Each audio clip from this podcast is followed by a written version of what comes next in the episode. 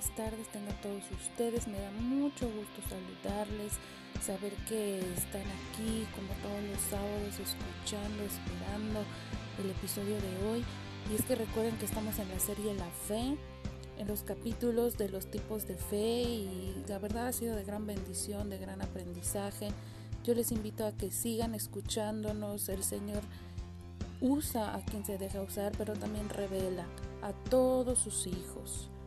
Y en esta hora también a ti, a mí nos está revelando muchas cosas que quiere para nosotros y lo que quiere revivir o reactivar en nosotros, porque cada uno de nosotros tiene ya una porción de fe y es necesario ponerla en práctica.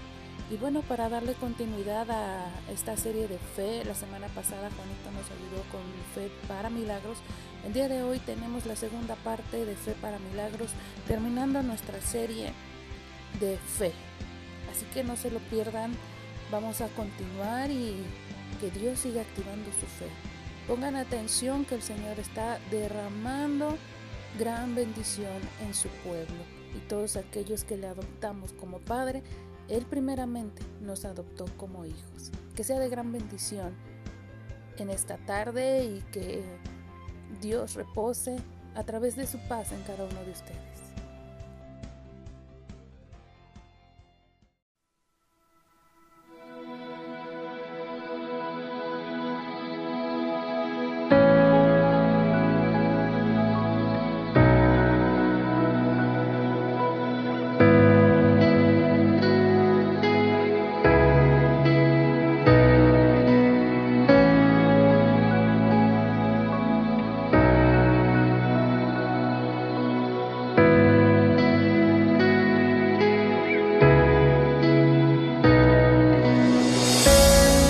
Cautiva tu amor. Solo quiero quedarme aquí a tus pies, mi refugio eres tú. Mi escondite es tu presencia, solo quiero ver tu rostro contemplarte y contemplarte. Tienes toda mi atención. Vengo a adorarte, vengo a adorarte. Nadie como tú, nadie como tú, grande y poderoso Padre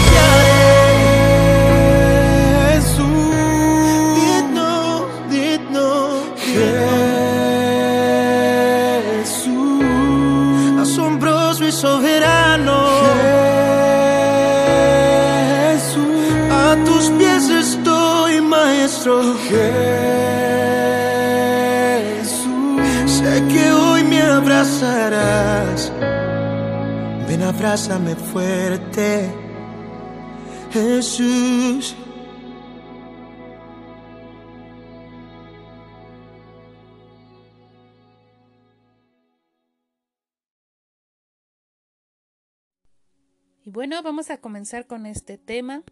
Ya hemos estado hablando de lo que es la fe, ya sabemos que en Hebreos nos dice que la fe es la certeza de lo que se espera, la convicción de lo que no se ve.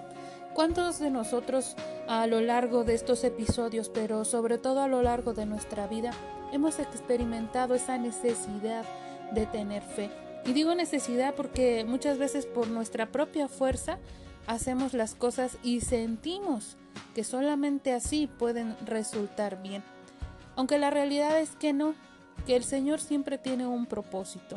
El Señor sabe por qué puso esa parte y se ha comparado con una semilla de mostaza en cada uno de nosotros, porque sabe que puede hacer una implosión dentro de nosotros para poder romper estructuras que nuestra mente nos hemos detallado, estructuras que el hombre se ha hecho, incluso situaciones que nos han demeritado dentro de la situación espiritual. Y es que el ambiente espiritual, la atmósfera espiritual es aún más real que lo palpable y lo visible. Y bueno, sin más preámbulo, a través del seguimiento de estas semanas, de lo que es la fe, hemos visto la fe teórica, la fe práctica y la fe creativa. Esto es la intervención de las tres anteriores. ¿Cómo nosotros podemos entender que Jesús intervino para poder darnos este ejemplo? Y es que el Señor desde el principio ha estado hablando de fe, pero lo ha hecho no solamente en voz o en testimonio a través de otras personas, sino a través de los actos de Él mismo. Entonces, el día de hoy vamos a hablar de esa fe para hacer milagros. ¿Ustedes se han puesto a pensar qué es lo que el Señor nos quiere revelar? ¿Qué es lo que Él quiere hablándonos con misterios, parábolas en su palabra?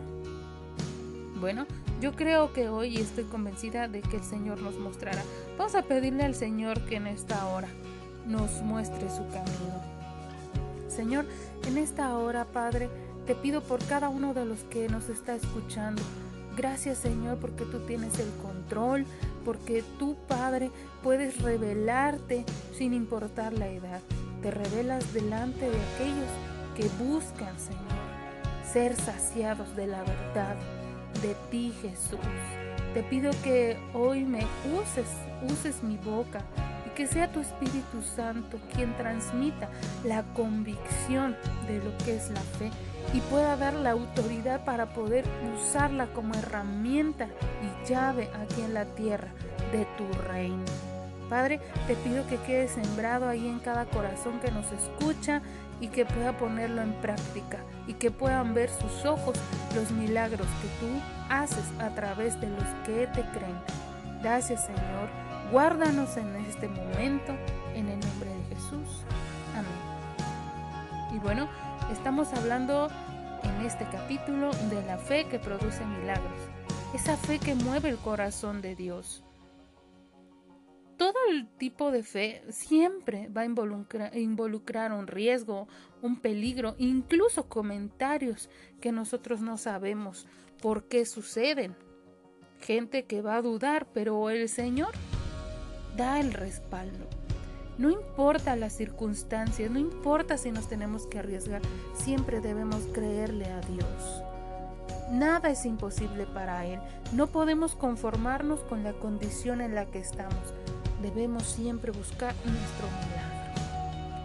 Recordemos que dice la Biblia en Hebreos 11:6, sin fe es imposible agradar a Dios, porque es necesario que el que se acerca a Dios crea que Él existe y que sabe recompensar a quienes lo buscan. Cuando hablamos de fe tenemos diferentes maneras de actuar. Entonces, nosotros debemos estar expectantes a lo que el Señor hace. Vamos a ver los ejemplos que tenemos en la Biblia, unos cuantos, porque la verdad son demasiados. Y sobre todo cuando Jesús vino a la tierra, dejó mucho eh, testimonio de lo que hizo y sus discípulos tuvieron a bien contarnos esas historias. Vamos al libro de Lucas, al Evangelio de Lucas, que es está en el Nuevo Testamento, es capítulo 5 versículo versículo 12 en adelante. Los que tengan su Biblia la pueden buscar en este momento y disponen ese tiempo o pueden anotarlo para cuando puedan darse el tiempo de buscar esta palabra. Le voy a dar lectura en Reina Valera 2015. Dice Jesús sana a un leproso. Aconteció que estando Jesús en una de las ciudades, he aquí había un hombre lleno de lepra. Él vio a Jesús y postrándose sobre su rostro le rogó diciendo, Señor, si quieres, puedes limpiarme. Entonces extendió la mano y tocó diciendo, Quiero, sé limpio. Al instante la lepra desapareció de él. Y Jesús le mandó que no se lo dijera a nadie, más bien le dijo, Ve y muéstrate al sacerdote y da por tu purificación la ofrenda que mandó Moisés para testimonio a ellos. Sin embargo, su fama se extendía cada vez más y se juntaban a él muchas multitudes para oírlo y para ser sanadas de sus enfermedades, pero él se apartaba a los lugares desiertos y oraba. Hasta ahí. Nos está contando la historia de un leproso. ¿Sí saben en qué consiste la lepra? Esa enfermedad ataca la piel. Entonces, tenemos una definición eh, de lo que es la lepra. En la Biblia, la lepra representaba como un castigo. En la Biblia dice que era como castigo a un pecado, la enfermedad más terrible, incluso incurable.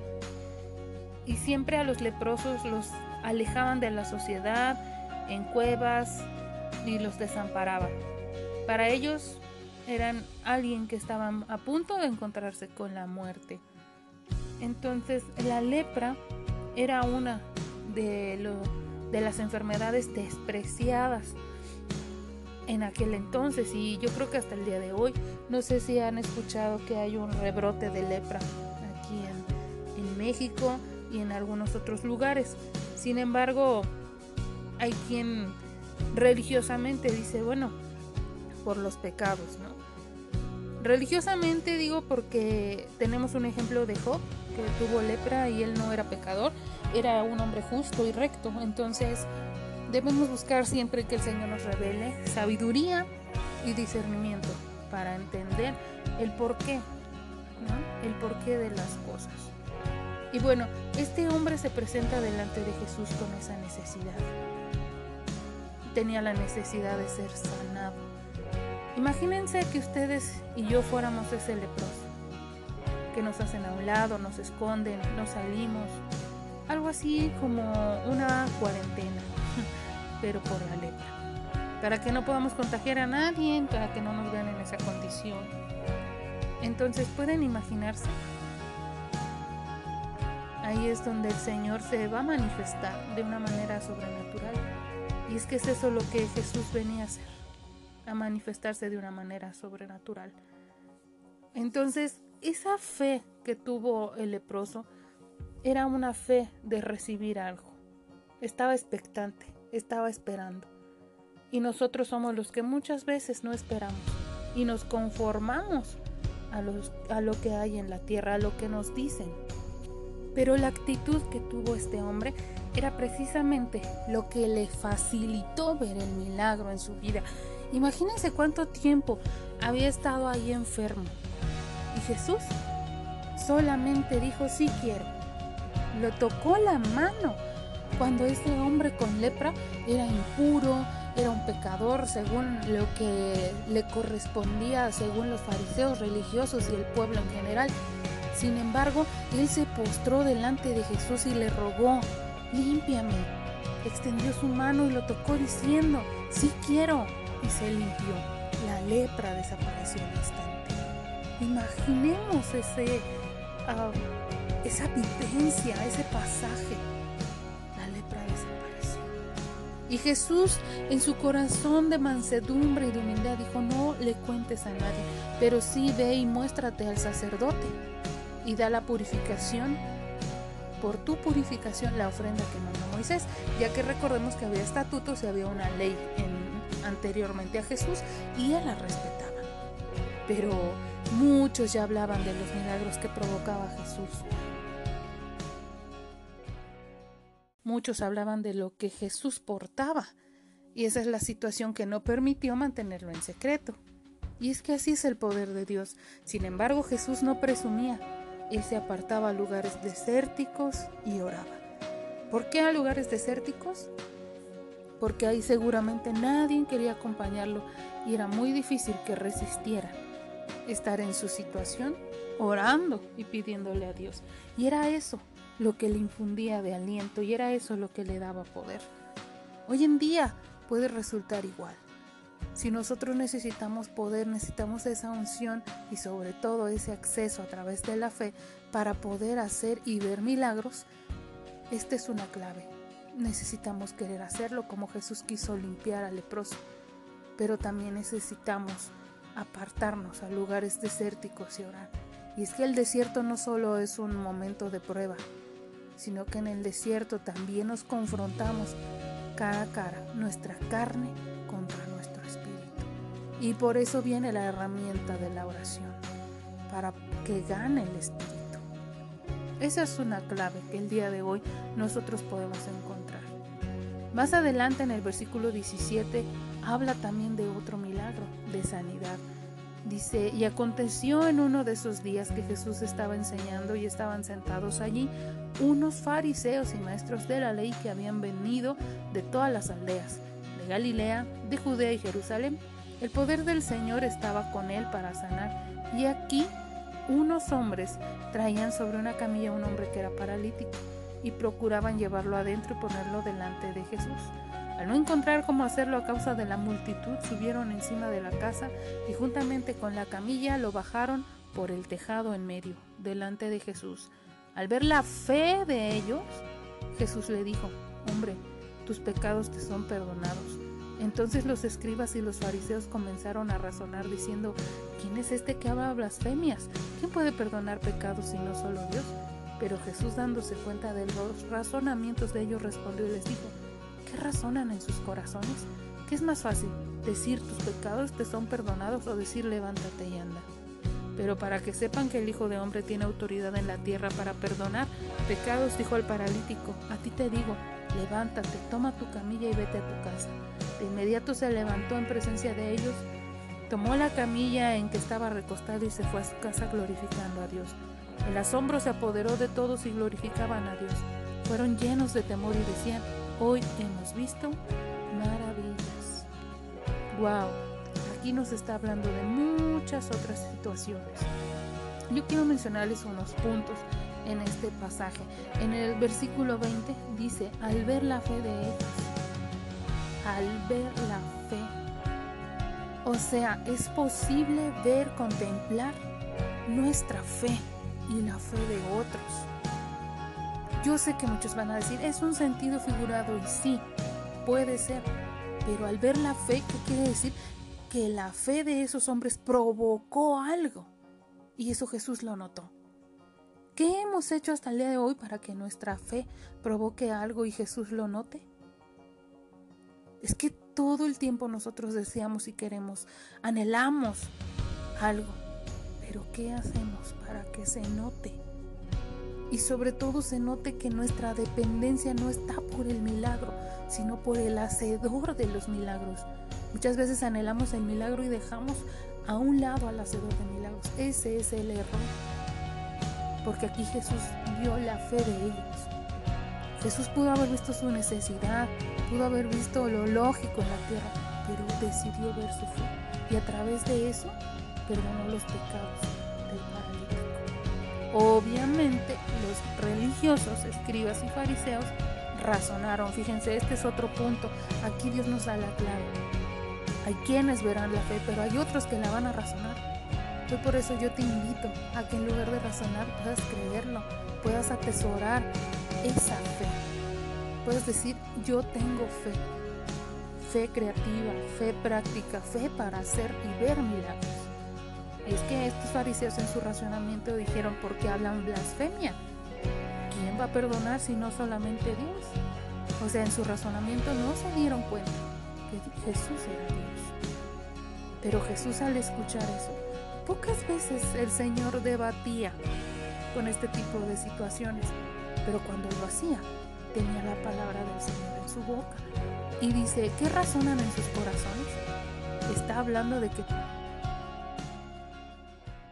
no estaban razonando con el entendimiento, sino con la emoción, con el alma, eran almáticos. ¿Qué es más fácil decir tus pecados te son perdonados o decir levántate y anda? Él estaba haciendo una comparación. ¿Qué era más fácil? ¿Perdonar a alguien o sanarlo y que se fuera? Y sin embargo dijo, para que sepan la autoridad del Hijo del Hombre y que haya autoridad en la tierra para perdonar los pecados. No solo le dijo tus pecados son perdonados, sino que le dijo, levántate, toma tu camilla y vete a tu casa. Tres acciones, levantarse, aunque era paralítico, tomar su camilla, o sea, su lecho, su pasado, e irse a su casa. ¿Cuántos de nosotros hemos visto a gente así? Paralíticos eh, de manera diagnosticada en forma médica, pero también a muchos espirituales y muchos religiosos que predican, que dicen las cosas creyendo en un Dios de razonamiento. Y muchas veces tienen que levantarse del lecho donde están y arrastrar su camilla, su pasado, su razonamiento y su estructura e irse a su casa. Y es que esta parte es muy interesante, porque para ver esos milagros y tener esa fe activa, el Señor necesita que no razones con el corazón, sino que lo creas con todo tu ser, incluyendo tu espíritu y tu mente. Entonces, ¿pueden imaginar esa escena? Y el paralítico se levantó tomó la camilla donde estaba recostado y se fue a su casa glorificando a Dios. Dice, el asombro se apoderó de todos y glorificaban a Dios. Fueron llenos de temor y decían, hemos visto maravillas. En otra parte de la Biblia dice que es donde está la presencia del Señor, ahí veremos milagros, prodigios y maravillas.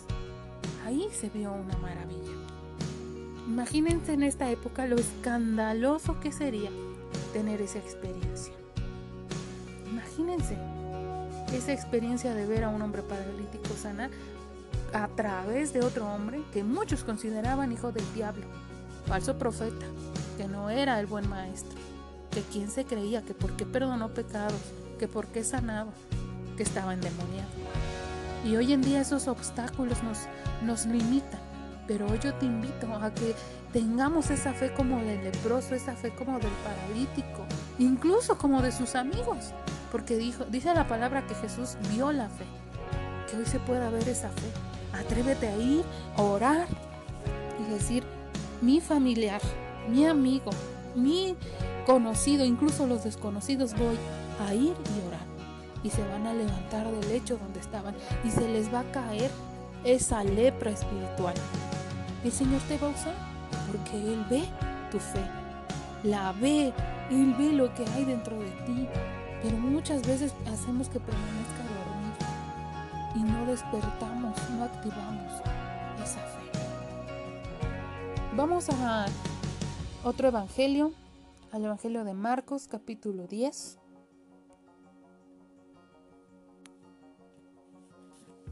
Veintisiete.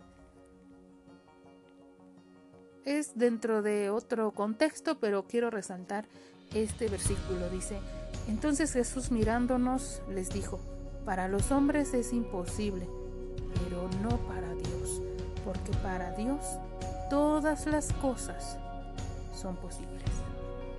Algunas cosas, no, ¿verdad? Solo ciertas áreas de la vida, no. Todas las cosas son posibles. Para nuestro Dios todas las cosas son posibles. ¿Qué nos está diciendo? Nos está dando aún un grado mayor de fe y nos está infundiendo esa fe a lo más profundo de nuestro ser, porque dice la palabra que su palabra, o sea que es la Biblia, válgame la redundancia, es como una espada de doble filo que penetra hasta lo más profundo de nuestro ser. Hoy espero que el Señor esté permitiendo que penetre esta palabra a lo más profundo de tu ser y podamos activar eso que está ahí, que es la fe para hacer milagros. Vamos también a Miqueas, Antiguo Testamento, de los últimos profetas del Antiguo Testamento, Miqueas capítulo 7, versículo 7. Dice, pero yo miraré al Señor, esperaré en el Dios de mi salvación, mi Dios me escuchará. Dios oye, pero también escucha. Y es que es diferente oír y escuchar. Oír todos lo hacemos, pero escuchar es analizar, interpretar lo que otra persona te está diciendo. ¿Qué nos está también el Señor diciendo hoy? ¿Qué nos escucha? Él interpreta nuestros deseos, nuestros anhelos. Y esas demostraciones de fe, Él las toma en cuenta. Tanto es que las toma en cuenta que Él está presto a nuestra necesidad. Y Él quiere que nos atrevamos a orar. Permítele hoy al Señor que pueda penetrar a lo más profundo de tu corazón. Porque la fe es mucho más allá que creer para recibir un solo milagro. No debemos limitar nuestra concepción de la fe. Debemos tener la seguridad para que podamos desear adquirir lo que deseamos o necesitamos. No estamos perdiendo la realidad. Es mejor tomar en cuenta las muchas maneras y las analogías que la Biblia usa para hablar de la fe y así ser edificados. De lo contrario, tarde o temprano, la desilusión, perdón, la desilusión llegará. Desilusión llega. Y es que por eso nosotros tenemos que creer. Vamos a, tomar en cuenta estos pasajes cómo encontramos incluso en los demás evangelios la descripción de esas acciones de una vida cotidiana de Jesús. O sea, no era solamente los viernes, solamente los sábados voy a sanar, incluso los sábados menos porque era el Shabbat de descanso, entonces era una vida cotidiana, era parte de su propósito, era su naturaleza. Entonces nosotros debemos ser de esa naturaleza. El apóstol Juan dijo, mas a todos los que le recibieron, a los que creen en su nombre, les dio potestad de ser hechos hijos de Dios. Juan 1, 12. Ahí la fe se describe como una acción de recibir, en este caso a Jesús. Si tú ya recibiste a Jesús, ahora puedes dar de Jesús. Recibir es tomar algo que se nos entrega. Esto implica que Cristo nos fue dado a cada uno de los que creemos por Dios mismo. Cristo es el regalo que Dios hace a los hombres al creer en Él. Lo que hacemos es recibirlo como quien recibe algo, Y la fe es tomar al Salvador como la más completa provisión que Dios ha hecho para nuestras más profundas necesidades. La fe es abrazar y recibir a Cristo como el mayor bien que Dios ha dado a la humanidad. Esto implica tener una extrema confianza en Él y su disposición permanente, abrazarlo y recibirlo tal como se nos presenta en las Escrituras. La fe también es como una mirada. Y como Moisés levantó la serpiente en el desierto, así es necesario que el Hijo del Hombre sea levantado para que todo aquel que él cree no se pierda, no tenga vida eterna. Juan 3, 14 al 15. Esta oportunidad es que nuestro Señor tomó la historia de la serpiente que levantó Moisés en el desierto para que vieran que todo aquel que la mirara. Números 21, 4, 9. Lo que Jesús hace es una acción de la fe por vista, de mirar como un sinónimo de fe. Confiar es como mirar, es como mirar. Aquí es muy claro, no es mirar nada más. Somos salvos cuando ponemos los ojos de nuestro corazón en el Salvador. Creer entonces es dirigir la atención del corazón hacia Cristo, es levantar la mirada. He aquí el Cordero de Dios que quita el pecado del mundo y nunca dejar de mirar por el el resto de nuestra vida. Y es que la fe es esperar eso, buscar tenerlo, satisfacer esa necesidad de creencia. Y solamente así, y a través de eso, buscar la respuesta, que siempre va a ser la misma, Jesús. Porque Jesús es la verdad, el camino y la vida. Nadie va al Padre sin Hoy yo te invito a que puedas creer en esa fe que Jesús te dejó impregnada. Puedas respirar y recibir ese aliento de vida, ese ruaj que es el soplo de Dios, su Espíritu Santo y puedas decir yo me atreveré a tener fe para ver y hacer milagros.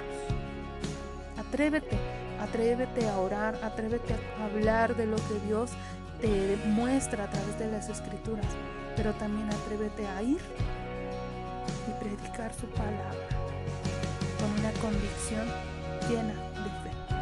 Él mira tu fe y te da la capacidad de mirar también la fe de los Espero que eh, esta plática, esta enseñanza, este estudio te haya servido y que edifique tu vida. Y entrégale a nuestro Dios esa parte que tal vez estás batallando y no has podido soltar. Y dile, te la entrego, porque yo sé que eso no es correcto. Y a cambio, yo recibo, Señor, tu sanidad de esa lepra espiritual. Yo quiero ser testigo de ese milagro para poder activar en mí también esa fe y hacer milagros. Amigos, amigas, que el Señor les bendiga. No se pierdan el siguiente capítulo. Vamos a seguir retomando lo que es la fe, cómo nosotros podemos activarla y permitir que siga activa y contagiar a los demás. Recuerden que somos luz y sal en esta tierra y el Señor sabe nuestros propósitos, porque aún de que antes de que naciéramos, Él ya había hecho su obra completa en nosotros. Así que disfruta este fin de semana, disfrútalo con tu familia, amigos, con tu pareja, pero sobre todo en la presencia de Dios. Que Dios les bendiga. Nos vemos al siguiente episodio. Bye.